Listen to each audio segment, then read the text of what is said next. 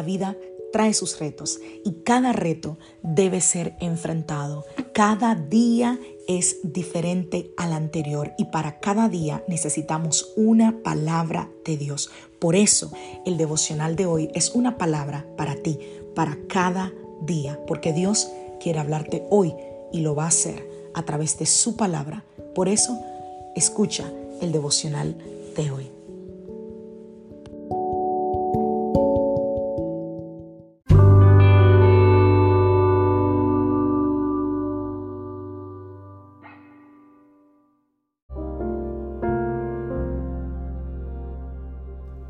Devocional del día de hoy, la reunión. Vamos a la palabra del Señor Ruth, capítulo 4. Sí, la Biblia tiene un libro que se llama Ruth, por si no lo habías escuchado. Ruth capítulo 4 a partir del verso 1 dice, vos, por su parte, subió hasta la puerta de la ciudad y se sentó allí.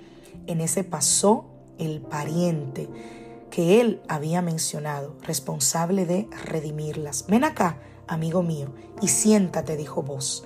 El hombre fue y se sentó. Entonces vos llamó a diez de los jefes de la ciudad y les dijo, siéntense aquí. Y ellos se sentaron. Vos dijo al pariente redentor, Noemí, que ha regresado de la tierra de Moab, está vendiendo el terreno que perteneció a nuestro hermano Elimelech. Consideré que debía informarte del asunto y seguirte sugerirte que lo compres en presencia de estos testigos y de los jefes de mi pueblo. Si vas a comprar el terreno, hazlo. Pero si no lo vas a comprar, dímelo para que yo lo sepa, porque ningún otro tiene el derecho de redimirlo, sino tú, y después de ti yo tengo ese derecho. Yo lo redimo, contestó.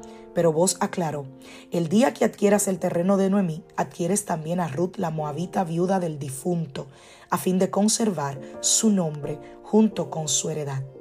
Entonces no puedo redimirlo, respondió el pariente redentor, porque podría perjudicar mi propia herencia. Redímelo tú, te cedo mi derecho, yo no puedo ejercerlo.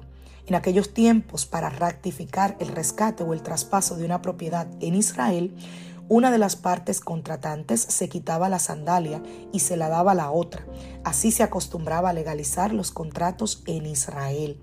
Por eso el pariente redentor le dijo a vos, cómpralo tú y se quitó la sandalia.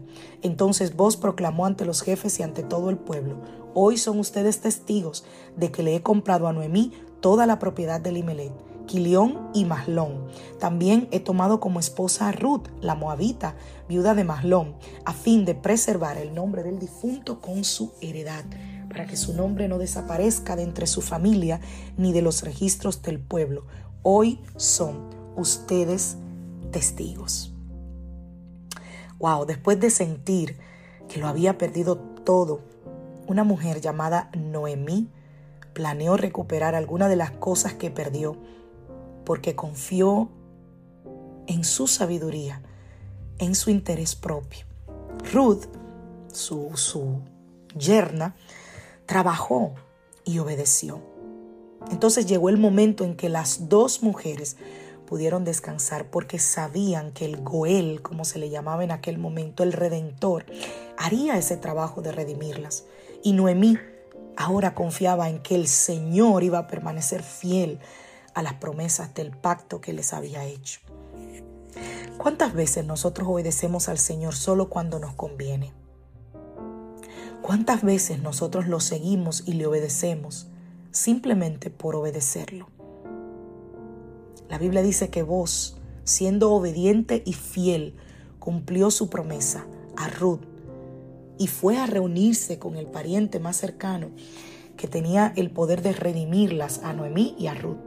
Y él va a la entrada de la ciudad para eh, eh, sentarse con esta persona y dice que selecciona a 10 de los líderes para que escucharan el caso y vos organiza la reunión a su favor, porque él sabía que él tenía una estrategia ganadora, él estaba dispuesto a hacer lo que fuera necesario para ganar. Y esta historia lo que me trae a la mente es a Cristo. El Señor hizo todo lo necesario para ganar nuestra salvación. Y hay una correlación entre lo que el Redentor hace en el libro de Ruth y lo que hace nuestro Redentor por todos nosotros.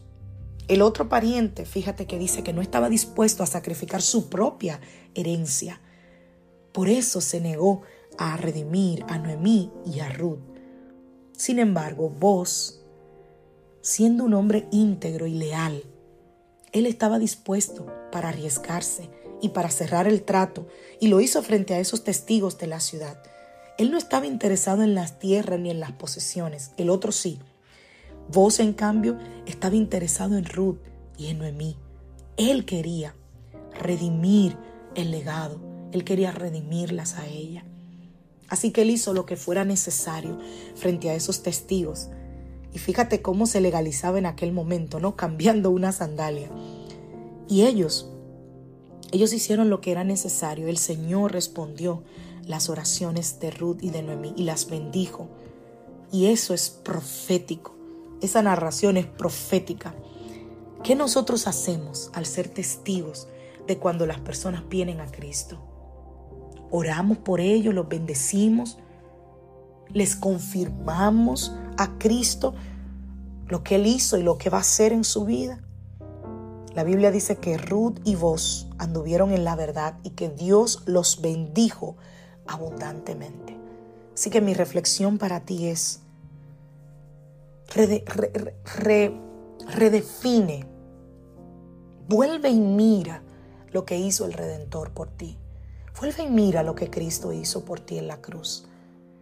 Él no solo te compró, Él no estaba interesado en tus bienes, Él no estaba interesado en la tierra como este hombre, Él estaba interesado en redimirte a ti de tu pecado, de tu maldad.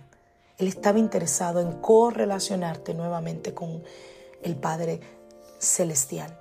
Eso fue lo que Cristo vino a hacer, vino a redimirnos de nuestros pecados.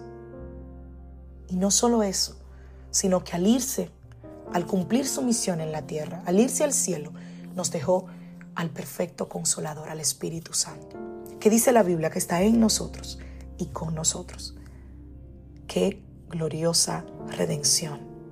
Qué hermoso saber que Dios interesó en volvernos a conectar con Él.